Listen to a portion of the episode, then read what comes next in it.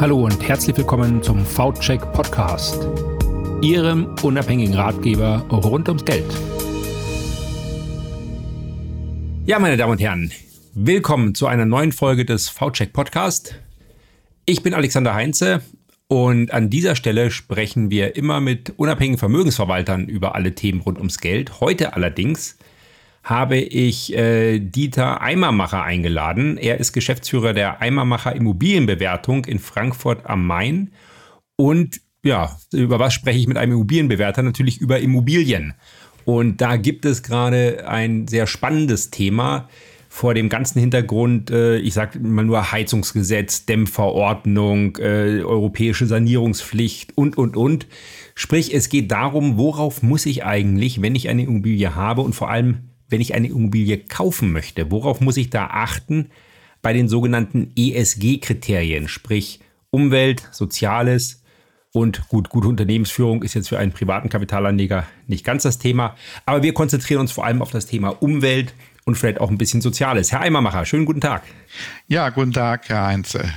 Ja, das Thema ESG ist ja, ähm, ich sag mal, ganz viel in der, in der äh, Anlagewelt, gerade bei, bei Geldanlagen und immer wieder ein Thema. Ist es denn auch im Immobilienbereich jetzt äh, wirklich ein, ein Thema, worauf man achten muss, wenn man sich für Immobilien interessiert? Ja, man kommt eigentlich nicht mehr drum herum. Ja, äh, müssen muss man ja wie immer gar nichts, aber äh, ist ja die Frage, ob man es tun sollte. Ne? Mhm. Äh, und bei Immobilien, da ist natürlich immer die Frage, Immobilien ist ja äh, eine große Bandbreite, reicht von der Einzimmerwohnung bis zum Einkaufszentrum. Über was für eine Immobilie reden wir da? Ne? Und dementsprechend äh, ist dann der Fokus sicherlich auch immer ein bisschen anders. Ne? Ja.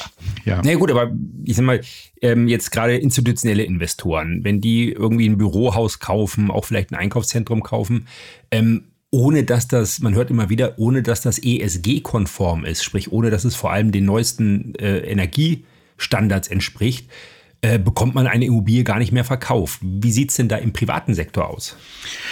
Ja, da ist es natürlich jetzt noch nicht ganz so dramatisch bei den institutionellen Investoren. Für die ist es ja schon äh, traditionell eigentlich wichtig, so Nachhaltigkeitszertifikate für ihre Immobilien zu bekommen, die sie zum Beispiel in den offenen Immobilienfonds reinkaufen. Da gibt es ja Zertifikate von der äh, Deutschen Gesellschaft für nachhaltiges Bauen oder von, von LEED aus den USA.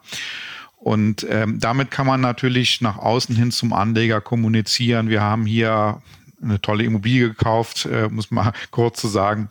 Mhm. Das ist auch ein gewisses Marketing-Instrument. Äh, und natürlich auch ähm, sicherlich darauf ausgerichtet, eine Immobilie zu haben, die also nachhaltig ihre Erträge erwirtschaftet. So, und für den, für den privaten Anleger, also wenn ich mir jetzt ein Mehrfamilienhaus kaufen will als äh, zur Anlage, dann fällt ja von ESG schon mal äh, das äh, viel weg. Das G hatten Sie schon angesprochen und auch von dem S bleibt jetzt dann so wahnsinnig viel nicht übrig. Im Wesentlichen mhm. reden wir ja dann doch über das E, was ja für Environmental steht, also die Umweltaspekte. Äh, aber ich möchte den Begriff eigentlich mal ja erweitern auf äh, zum Begriff der Nachhaltigkeit. Ne? Mhm. Also für mich ist immer wichtig, ähm, ich sehe das ganze Thema sehr aus der wirtschaftlichen Brille. So ist ja auch übrigens der Begriff nachhaltig mal entstanden, wenn man da den Quellen glauben darf. Nämlich, dass das mal so an, in, in, in, äh, im 18. Jahrhundert der, ähm, der Herr von Karlowitz da äh, sich ausgedacht hat, da ging es um den Bergbau in, in Sachsen und er hat gesagt, also wenn wir jetzt die ganzen Wälder hier abholzen, ich fasse das mal jetzt kurz zusammen, ja. um das hier unter Tage da für den Verbau zu brauchen, dann, dann äh, schneiden wir sozusagen den Ast ab, auf dem wir sitzen, denn das ist nicht nachhaltig. Wir müssen dafür sorgen, dass wir nicht mehr jetzt entnehmen an, an Holz, als äh, da nachwachsen kann, sonst mhm. haben wir auch irgendwann unsere Wirtschaftsgrundlage, nämlich den Bergbau, nicht mehr. Und ähm, durch, durch, diese Brille sehe ich das auch, indem ich sage, ähm, kann jemand, der das Objekt kauft, äh, dauerhaft marktgerechte Mieten erzielen und den Wert seiner Immobilie halten oder bestenfalls steigern. Ne? Mhm. Das ist für mich jetzt mal äh, aus wirtschaftlicher Sicht nachhaltig. Und da spielen natürlich diese ganzen Umweltaspekte mit rein, aber nicht nur. Es ist, wir reden ja immer, äh, der Fokus ist ja immer da, wo gerade die, die Schlagzeilen in der Presse sind. Das ist aktuell das mit dem Heizungsgesetz. Ne? Vor ein paar genau. Monaten genau. war es mal äh, die EU-Gebäuderichtlinie mit der äh, Sanierungspflicht für Bestandsgebäude. Und so ist es immer mal äh, ein, ein, anderer Fokus, aber der Blick aufs Ganze, der geht so ein bisschen verloren. Ja. Mhm. Ähm, ich habe ja auch noch, ähm, natürlich muss ich mich darum kümmern, wie ist die Energieeffizienz meines Gebäudes, weil das beeinflusst natürlich die Heizkosten, die ich irgendwann haben werde. Und die wiederum, ja, sind wichtig für meine Mieter. Wenn die nämlich zu hoch sind, dann werden die sich nämlich vielleicht mal verabschieden von meinem Gebäude. Daher kann ich das als Vermieter nicht einfach außen vor lassen. Hinzu kommt, wenn ich denn jetzt auch noch äh, fossile Brennstoffe verwende, wie Erdgas oder Öl, muss ich ja auch einen Teil äh, der CO2-Abgaben, äh, die wir jetzt haben, die muss ich dann ja übernehmen. Und je schlechter mein Gebäude ist, desto mehr muss ich davon tragen. Ne? Das sind mhm. ja auch, es geht also auch auf die nicht umlagefähigen Betriebskosten. Ja? Mhm, richtig. Aber auch ein Aspekt, der nicht unwichtig ist, wenn Sie jetzt, Sie sprachen es ja an Bürogebäude. Ähm, immer mehr äh, Wirtschaftsunternehmen ähm, äh, wollen ja oder haben eigene Pläne äh, für die Klimaneutralität ihres Unternehmens. Ja? Gerade die großen DAX-Konzerne, die haben alle da so einen Plan. Und wenn die sagen, wir wollen bis zum Jahr XY klimaneutral sein, dann betrifft das natürlich auch die Immobilien, die sie nutzen. Und wenn die bei Ihnen im Bürogebäude mieten und Sie haben einen ganz schlechten Energiestandard und noch ähm, da fossile Energieträger, dann werden die sagen, äh, bitte lieber Vermieter, mach mal eine energetische Modernisierung hin zum klimaneutralen Gebäude oder wir gehen zu einem anderen Vermieter mhm. und dann siehst du uns nicht wieder. Also es wird auch da ein Druck kommen von Seiten äh, der Nutzer der Gebäude. Es wird auch irgendwann mal im Wohnungsbau wieder so sein, dass Leute es sich leisten können, verstärkt darauf zu achten. Im Moment ist ja nun Wohnungsmangel, aber wenn sie sich aussuchen können, gehe ich in die Wohnung oder in die, dann werden sie natürlich auch auf solche äh, Dinge achten. Ähm, weil es vielen äh, gerade im Wohnsektor einfach auch wichtig ist. Ja, wie mhm. verhalte ich mich persönlich? Ne? Das, genau das wollte ich aber fragen. Ähm, wie relevant ist denn das in manchen Märkten? Ich sag mal, wenn wir jetzt in, in einer Großstadt, wo ohnehin Wohnungsmangel ist, ähm, kann ich mich doch eigentlich als Vermieter zurücklehnen und sagen, pff, interessiert mich nicht, die müssen ja eh bei mir mieten. Im Moment ist das natürlich gerade in, in, den Großstädten so, das, das muss man ganz klar sagen. Ähm, wo ein Mangel ist, da spielen äh, so, so äh, Kriterien dann eben keine Rolle mehr. Ne? Mhm. Äh, da, da ist es dann, da kommt für, für diese äh, Objekte kommt der Druck dann irgendwann von der Seite des Gesetzgebers, ne, dann irgendwelche Vorgaben macht. Ne? Mhm. Ähm, also ganz zurücklehnen geht da nicht. Nee, also äh, es ist so, äh, mit dem Thema sich gar nicht zu beschäftigen, die Option gibt's nicht mehr. Es mhm. liegt einfach daran, dass ja im Bundesklimaschutzgesetz ist ja festgelegt, dass wir bis 2045 in Deutschland klimaneutral sein wollen. Das betrifft natürlich auch den Gebäudebestand. Mhm. So, und äh, das heißt, ich muss das irgendwann mal umsetzen. Ne? Das muss nicht heute Morgen sein, aber spätestens zu diesem Stichtag muss das äh, erfolgt sein. Und äh, ab dann werden auch fossile Brennstoffe zum Beispiel verboten. Ne? Das ist mhm. ja auch jetzt in dem, äh, in dem als Heizungsgesetz äh, bezeichneten Novelle des Gebäudeenergiegesetzes ja so, so drin. Und äh, es werden auch Anforderungen gestellt werden an die Energieeffizienz meiner Gebäude. Das ist mhm. jetzt ein bisschen, äh, äh, hat die Bauministerin hat ja da ein bisschen wieder ähm, ja, Angst bekommen, ja. zurückgerudert. Ähm, vor einem Jahr, als sie das Sofortprogramm äh, für den Gebäudesektor nach Bundesklimaschutzgesetz vorgestellt hat, hat sie es ausdrücklich begrüßt, dass die EU ähm, äh, jetzt äh, dann die, die EU-Gebäuderichtlinie ändern wird und dass dann Vorgaben kommen zur Sanierung der schlechtesten Gebäude, weil das sei einfach natürlich sinnvoll, um jetzt da mal äh, CO2-Ausstoß zu sparen. Und jetzt vertritt sie genau die andere Position, schreibt also auf der Internetseite ihres Ministeriums, Zwangssanierungen sind verfassungswidrig. Mhm. Das ist, ähm, das sind natürlich Dinge, die die Menschen sehr verunsichern, wenn also die äh, sag mal, Leitfigur als Bauministerin, die da vorne steht, plötzlich so unterschiedliche Meinungen vertritt von, von einem Jahr aufs andere, finde ich sehr schade. Ähm, ja klar, weil keiner mehr weiß, was er eigentlich machen muss. Genau. Ähm, Hintergrund ist ja, dass, dass es gibt ja ähm, äh, im EU-Parlament gibt es äh, eine, eine Position zu dieser EU-Gebäuderichtlinie, die ist relativ scharf. Äh, vom Ministerrat, die, die ist viel eleganter, finde ich sehr viel äh, schöner, weil sie nicht auf das einzelne Gebäude abzielt, sondern auf den Durchschnitt des, des Gebäudebestands eines Landes. Das ist also viel besser, ähm, ja, ich sag mal, in der Praxis dann umsetzbar. Und mhm. diese beiden Institutionen, die müssen ja sich einigen auf eine Fassung äh, nach diesem Gesetzgebungsprozess in der EU. Und dann, wenn das rauskommt, dann ähm, haben wir eine neue EU-Gebäuderichtlinie und die wird dann dann auch in deutsches Recht umgesetzt. Mhm. Dann wird es wieder eine Novelle des Gebäudeenergiegesetzes geben. Also da ist jetzt ein bisschen ein Streit. Wollen wir wirklich hingehen, wie das EU-Parlament das will? Und übrigens auch die Abgeordneten genau aus dieser Partei, der die Frau Geibitz angehört, die haben dafür auch gestimmt, dass mhm. wir sagen, bis zum Jahr X muss ähm, jedes Gebäude die Effizienzklasse so und so erfüllen. Ja? Dann, dann muss ja auch irgendwie jemand hingehen, das alles kontrollieren. Das ist ja gar nicht machbar. Hm. Ja, aber, aber das heißt jetzt für, auch für, für private Anleger, ähm, es wird irgendwas kommen, man weiß nur noch nicht was. Genau, und deshalb äh, sage ich einfach, vergessen Sie einfach mal diese ganzen Gesetze ähm, und stellen Sie sich mal die Frage, äh, wo will ich denn mit meinem Gebäude, ob das jetzt ein Einfamilienhaus ist oder ein Mehrfamilienhaus, wo will ich denn da in 15, 20 Jahren stehen. Das betrifft natürlich die energetischen Qualitäten, also Gebäudehülle, Beheizung, aber auch so Dinge wie ähm, barrierefreie Flächen. Wir haben ja äh, das gehört auch zur Nachhaltigkeit in, in, dem Sinne, wie ich es eben definiert habe. Also kann ich marktgerechte Mieten erzielen. Mhm. Es werden ja immer mehr barrierefreie Flächen äh, gebraucht und auch nachgefragt. Kann ich die bieten? Ne? Es ist immer egal, ob das jetzt Büro ist oder, oder ähm, äh, Wohnen. Dann haben wir das Thema ähm, Anpassung an den Klimawandel. Das wird ein bisschen, fällt das gerade unter den Tisch, weil dieser Sommer nicht so heiß war wie der davor. Mhm.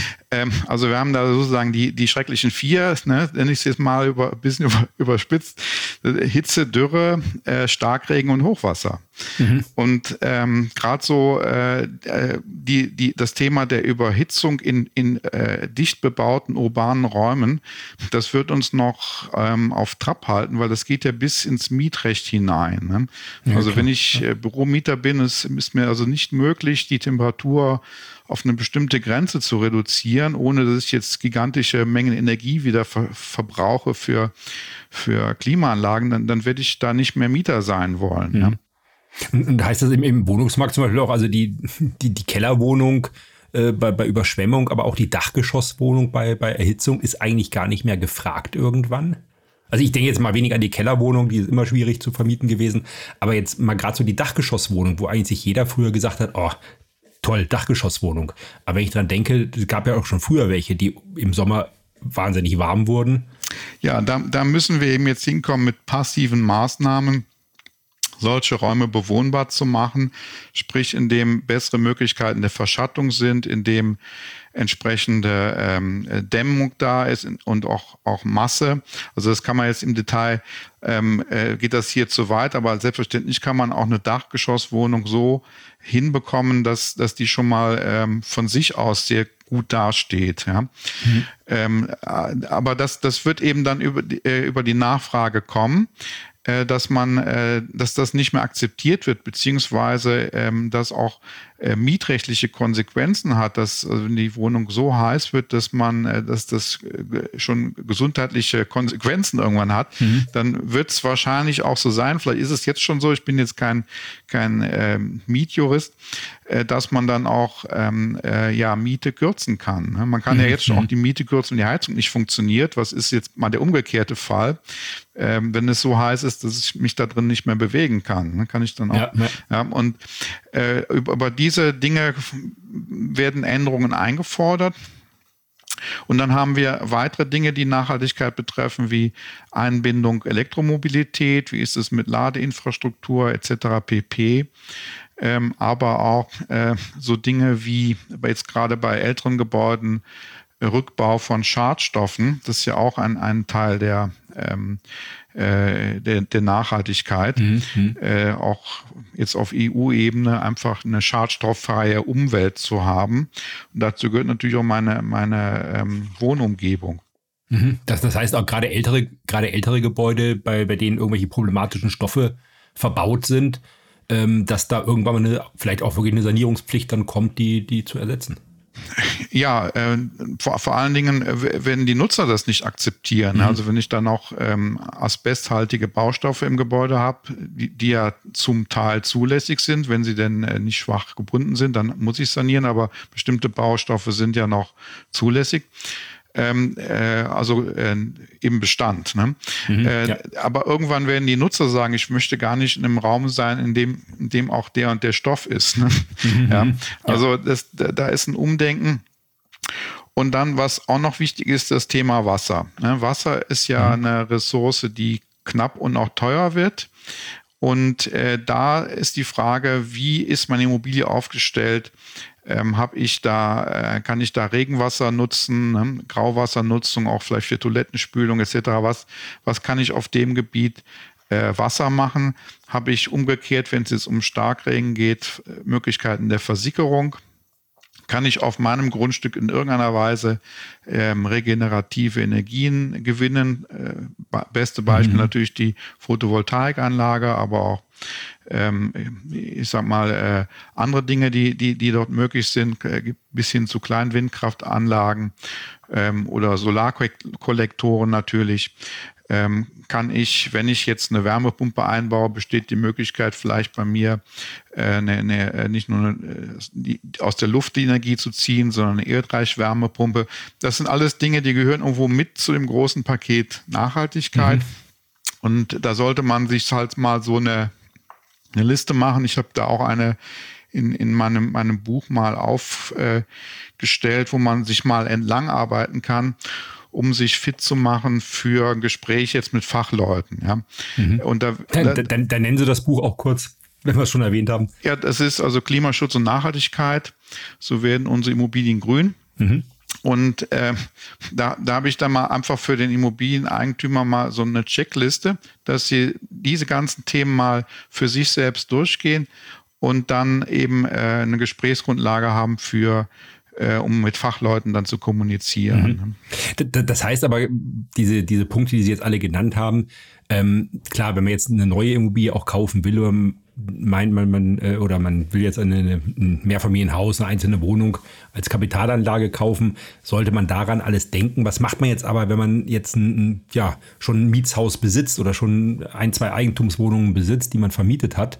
Äh, was kommt da auf einen zu? Ist es dann besser jetzt zu sagen, oh, jetzt lieber verkaufen in der momentanen Situation sowieso schwierig, weil irgendwann die, die Sanierungskosten werden ja enorm sein, je nach Qualität des Gebäudes. Ähm, ja, aber dem gegenüber stehen ja auch wieder Vorteile. Also ich lese ja auch ab und zu mal hier, das Heizungsgesetz sei ein Verarmungsgesetz. Ne? Habe mhm. ich jetzt zuletzt irgendwo gelesen. Ne? Äh, da äh, bin ich immer fassungslos.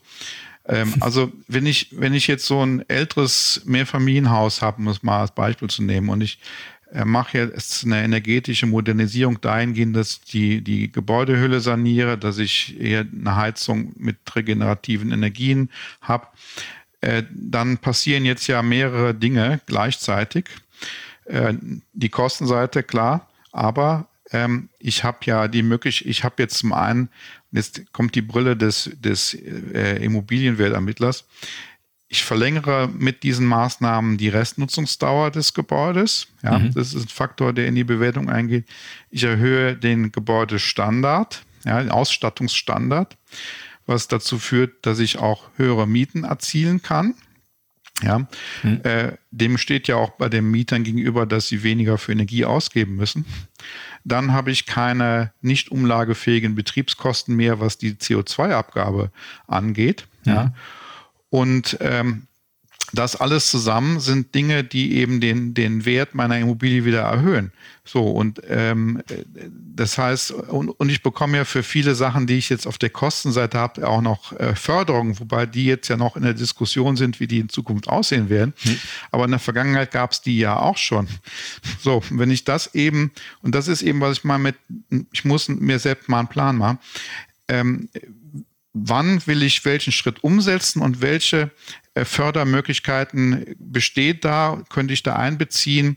Ja, also ich sag mal, klug geplant ist halb bezahlt. Ne? Mhm. Äh, und äh, wie kann ich dann auch wieder auf der, auf der Einnahmenseite, ähm, ich sag mal, mehr Einnahmen generieren, weil ich jetzt höhere höhere Netto-Kaltmieten erziele, mhm. ja, das kann ich ja in diesem Modell auch, für den Mieter bleibt ja dann die, die Bruttomiete gleich, aber der Anteil der Betriebskosten bei dem, bei dem Mieter, der kann, kann sinken, wenn ich das geschickt mache. Ne? Ja. Äh, bis sogar dahin, diese Modelle gibt es ja auch, Mieterstrommodelle, das ist ja auch bewusst so gewollt, dass, dass Leute eben äh, oder Vermieter eben die Energie, die sie selbst gewinnen auf dem Grundstück, dann an die Mieter verkaufen. Richtig. So, so kann ich einfach einen Benefit schaffen. Und das Ganze ist dann, äh, ist, wissen Sie natürlich auch, ähm, der Wert eines, eines Mehrfamilienhaus richtet sich eben nach dem Ertrag. Ähm, und äh, wenn der eben äh, gesteigert wird, pro Jahr nicht mehr 100.000 Euro Netto-Kaltmiete, sondern 120. Mhm. Und ich kapitalisiere das dann mit, je nach Lage, 15, 20, 25-fach dann kommt da schon was bei rum. Ja? Also daher, die, das mit dem Verarmungsgesetz, das ist so ein bisschen jetzt so ein, ähm, ja, ein bisschen, äh, ja, äh, äh, populistisch, um, ja, und ähm, da will man dann Vorteile draus ziehen. Es ist jetzt natürlich auch die Diskussion, was ist der richtige Weg? Man kann vieles jetzt an dem Heizungsgesetz, will das jetzt nicht da als Anwalt des Heizungsgesetzes mhm. auftreten, vieles daran kritisieren. Da ist so einiges auch noch nicht zu Ende gedacht. Das wird sich dann jetzt in der Zukunft zeigen. Aber es ist eine Möglichkeit, wie man das machen kann. Und äh, jetzt von der Opposition kommt dann die, ähm, ja, der Vorschlag, er macht es nur über den Emissionshandel. Ne? Wir mhm. wollen nicht verbieten, wir machen Emissionshandel. Ja, aber da, das heißt ja nichts anderes, als dass ich die, die Energie so teuer mache, ja, also die fossile Energie, dass den Leuten praktisch gar keine andere Wahl mehr bleibt, als umzusteigen. Ne? Ist das denn jetzt, ähm, das ist jetzt kein Zwang dann. Ne? Hm. Und hinzu kommt, dass wir den Emissionshandel ja schon haben. Ähm, Richtig. Und äh, der ist zwar noch, ab nächsten Jahr sind es 40 Euro je Tonne CO2-Äquivalent. Das wird dann. Ja, aber der, der Pfad ist ja vorgegeben, auch von der EU. Genau, der ist vorgegeben. Und ab, äh, glaube ich, 2027 soll ja der Gebäudesektor äh, in den Emissionshandel der EU auch einbezogen mhm. werden. Und äh, da andere Sektoren wie Industrien so die die zahlen ja schon, also wir müssen ja schon an diesen Versteigerungen da teilnehmen. Und da liegen wir ja aktuell irgendwo, so glaube ich, bei 80 Euro die Tonne. Und es ist ja von der EU auch vorgesehen in diesem Programm Fit for 55, dass diese, ähm, dass, dass, dass praktisch die Zertifikatekosten noch weiter steigen, ja. ne, weil man das als Regulativinstrument äh, als sinnvoll mhm. ansieht. So, und da muss man sich jetzt einfach mal hinsetzen, mal im Taschenrechner angucken, wenn jetzt die äh, äh, die, die Zertifikate nicht mehr 40 Euro die Tonne sind, sondern sagen wir mal 200 wie sieht denn dann meine Heizkostenrechnung mhm. aus? Ne? Und äh, das ist dann schon saftig. Ne? Und da werden wir vielleicht hinkommen. Ne? Ja, vielleicht auch ein Aspekt, den, den glaube ich, viele in der Diskussion vergessen, ist gerade beim Thema Mehrfamilienhäuser. Ähm, da sind wir wieder bei der Nachhaltigkeit. Ähm, das ist ja nichts, was sich jetzt innerhalb von fünf Jahren normalerweise dann wieder amortisieren muss, sondern die Eigentümer dieser Häuser denken ja dann oft auch in Generationen. Genau, und ich muss ja auch nicht alles äh, in drei Jahren umgesetzt haben. Hm. Ähm, die, die Klimaneutralität bis 2045 ist das Datum. Ne? Mhm, so, und genau. äh, dann ist ja noch die Frage, das werden ja dann nicht alle schaffen, dann wird es ja dann auch wieder Übergangsfristen wahrscheinlich geben. Das ist ja noch ein bisschen hin. Also das heißt, ich muss ja gar nicht jetzt alles von heute auf morgen sofort machen. Nur äh, wenn ich was mache an meinem Mehrfamilienhaus, dann sollte ich jetzt schon die anderen Sachen, die dann noch kommen werden, mitdenken. Ne? Also wenn genau. ich jetzt neue Fenster einbaue, dann vielleicht gleich so ähm, die Fenster auswählen, dass ich da auch eine gute Anschlussmöglichkeit von, einem, von der Wärmedämmung habe, die ich vielleicht erst in drei bis vier Jahren machen möchte. Mhm, genau. Also das ist dann schon äh, ähm, äh, etwas langfristiges Denken, aber das ist jetzt für, für die Eigentümer von Mehrfamilienhäusern ist nichts nichts Neues. Ne? Richtig, äh, nur ja. halt die Option, ich setze mich in den Sessel, mache überhaupt gar nichts und äh, lasse die Häuser einfach so vor sich hin äh, verfallen, äh, wie manche das ja machen. Das äh, scheidet jetzt zunehmend aus. Ne? Und da kommt der, der äh, ähm, Druck auch von Seiten dann irgendwann der Banken. Ne? Also wenn Sie so einen, also bevor der, die, die Baubehörden Sie finden, finden mhm. die Banken Sie, weil sie vielleicht einen Kredit haben wollen. Und dann sagen die mhm. eben, Sie haben ja eine so schlechte energetische Qualität. Ihre Immobilie, wenn wir Ihnen jetzt ein Darlehen geben, dann haben wir auf unseren Kreditbüchern ein Nachhaltigkeitsrisiko. Ne? Mhm, die müssen ja. darüber ja auch inzwischen berichten. Jedenfalls die größeren Banken, das wird irgendwann auf alle Banken mal ausgeweitet. Und dann ähm, äh, sagen die, also das machen wir nicht mit. Also entweder sie sanieren diese Immobilie jetzt und dann ist dann natürlich noch besser, gibt es noch mehr Kredit, ist das Volumen noch ein bisschen höher. Äh, aber die werden äh, äh, nicht mehr sich das, äh, ja, ich sag mal, das Risiko an Land ziehen, dass wenn das Kreditengagement dann äh, schief geht, dass die Bank das Gebäude erst sanieren muss, bevor sie es verkaufen kann. Das mhm. werden die nicht machen. Da werden die sich eher von ihnen verabschieden. Ne? Also gilt das, also im, im, im, gewerblichen Bereich findet man das ja schon, dass eben die, äh, ähm, die Schwierigkeiten zunehmen, äh, nicht ESG-konforme, bleiben wir mal bei dem Begriff, ja. Äh, Gebäude zu finanzieren. Wird das irgendwann auch im, im Neubau bei, bei Privaten kommen? Wie ist da Ihre Einschätzung, dass da die Bank sagt, okay, wenn du eine alte Immobilie kaufen willst, zahlst du halt mehr. Ein paar ähm, ja, das spielt, also äh, bei Neubau, sagten Sie gerade, da wird es ja sowieso so sein, die, die eine so hohe Qualität haben, äh, energetische Qualität, das wird sowieso kein Problem sein. Ne? Hm. Ähm, da, da werden einfach die, die Vorgaben so sein. Es wird in der neuen EU-Gebäuderichtlinie wird ja auch der Null-Emissionsstandard äh, kommen für Neubauten. Also hm. da. Ja, aber wenn ich einen Altbau kaufen will. Altbau ist es was anderes. Und da wird die Bank sicherlich die Frage stellen, ja, wie wollen Sie denn, äh, wie sieht da Ihre Vorstellungen aus, äh, jetzt hier hin zur Nachhaltigkeit. Ne? Mhm. Ähm, und äh, da kann es dann eben sein, wenn Sie da sagen, ich, das ist jetzt Klasse G und soll auch so bleiben, dass die Banken das zunehmend äh, sehr, sag mal, sehr kritisch sehen. Ne? Ja. Mhm. Und aber die, die wenigsten Leute kaufen ein altes Haus mit der Absicht, das auch so zu lassen, wie es ist. Das ist auch ganz unabhängig von diesen ganzen Gesetzen, die es da kommen, auch bisher so gewesen. Wenn Leute ein altes Haus kaufen, dann, dann modernisieren die das, dann kommt das Bad raus und Bodenbelege und all diese Sachen. Ja, und in der Regel hat man dann auch schon neue Fenster und all das immer, immer gemacht. Ja, es ist hm. selten, dass jemand ein, ein, Haus kauft, Baujahr 1970, ohne Veränderung seit 1970 und hm. es auch so lässt. Das kommt, ist ja eigentlich in der Praxis auch selten. Hm. Aber, aber werden diese Häuser denn dann quasi auch billiger äh, werden müssen, auch weil eben ja die, die Käufer diese ganzen Sanierungskosten mit, mit reinrechnen? Ähm, das wird äh, sicher eine Rolle spielen bei der Preisfindung. Es ist aber halt so, ähm, eine Immobilie ist ja äh, buchstäblich mehrdimensional. Das heißt, es überlagern sich immer verschiedene ähm, verschiedene Einflüsse bei der Preisfindung.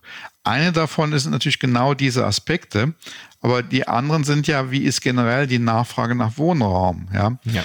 Ähm, wenn, wenn ich sage, hier, lieber Verkäufer, ich ziehe dir das und das alles ab, ich zahle dir für das Haus nur X, dann sagt er, ja, das ist sehr schön, aber da vorne ist jemand, der zahlt mir x plus 100.000 Euro, mhm. du bist raus, ja, du hast zwar gut ja, gerechnet, klar, das ist ja ähm, das, was ich, was ich letztendlich in der Praxis immer so sehe, dass ich mir die Frage stelle, warum bezahlt der eine oder andere so viel für ein bestimmtes Gebäude? Ja, da mhm. können ganz individuelle Gründe eine Rolle spielen, weil der dann in der Nähe der Eltern wohnt oder was auch immer und hier eben ähm, ja auch mal nicht rationale ähm, Dinge einfließen, gerade bei Einfamilienhäusern. Ne? Und da kommt es eben, wird es immer entscheidend sein, wollen Sie da wohnen, wo dieses Haus steht? Ja, es nützt nichts, das tollste energetische Standard zu haben, sind dann in der Gegend, wo sie nie hin wollten. Ne? Hm, ja, also äh, von daher gibt's äh, ganz, ganz viele äh, Kriterien, die letztendlich eine Kaufpreisfindung dann bestimmen. Ähm, aber natürlich spielt das auch eine Rolle.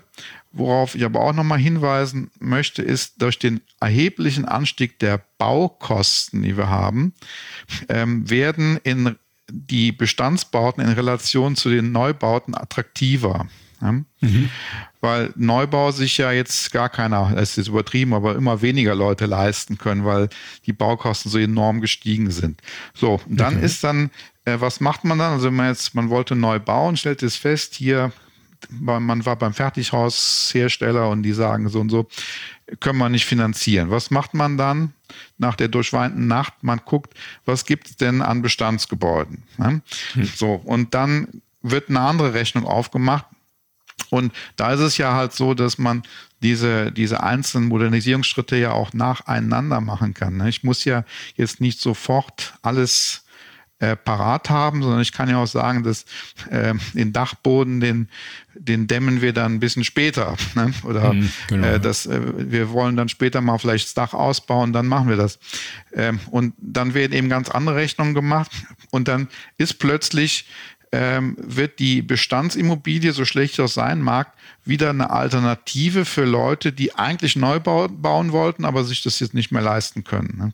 Mhm. Ja, also es gibt ganz viele Faktoren, die dann da reinspielen und äh, oft beobachte ich, dass, dass Leute dann sagen, da ist jetzt ein Faktor und der, der entscheidet alles. Nee, ist es nicht. Ne? Also das sind immer äh, Menschen, die da miteinander zu tun haben und die haben immer bestimmte Ziele, Wünsche äh, und äh, Ängste. Ne? Und dementsprechend ähm, kommen die dann zusammen oder auch halt nicht. Ne? Ja. Herr Eimermacher, wunderbar. Eben, dann Nachhaltigkeit ist ein Thema, das man dabei beachten sollte, dann neben den ganzen anderen Sachen. Wir sind gut schon über der Zeit, was normalerweise unser Podcast länger äh, antrifft, aber das Thema ist sehr spannend und ich glaube, jeder, der mit dem Gedanken spielt, eine Immobilie zu kaufen oder überlegt, was macht er mit seiner alten Immobilie, ähm, hat bestimmt aufmerksam zugehört. Ich bedanke mich bei Ihnen ganz herzlich. War sehr spannend und gerne mal wieder, wenn es mal wieder um Immobilien geht. Ja, sehr gerne. Und zum Schluss noch einige Hinweise. Dieser Podcast stellt weder eine individuelle Anlageberatung, Empfehlung oder Finanzanalyse noch eine Einladung zur Zeichnung oder ein Angebot zum Kauf oder Verkauf von Wertpapieren oder sonstigen Finanzprodukten dar. Die hier bereitgestellten Informationen ersetzen keine sorgfältige Beratung. Ehe Sie Anlageentscheidungen treffen, sollten Sie sich persönlich von einem Fachmann beraten lassen. Vermögensverwalter finden Sie unter www.v-check.de.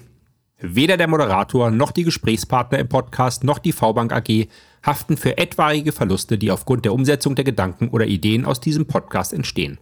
Weitere Hinweise finden Sie unter www.v-check.de.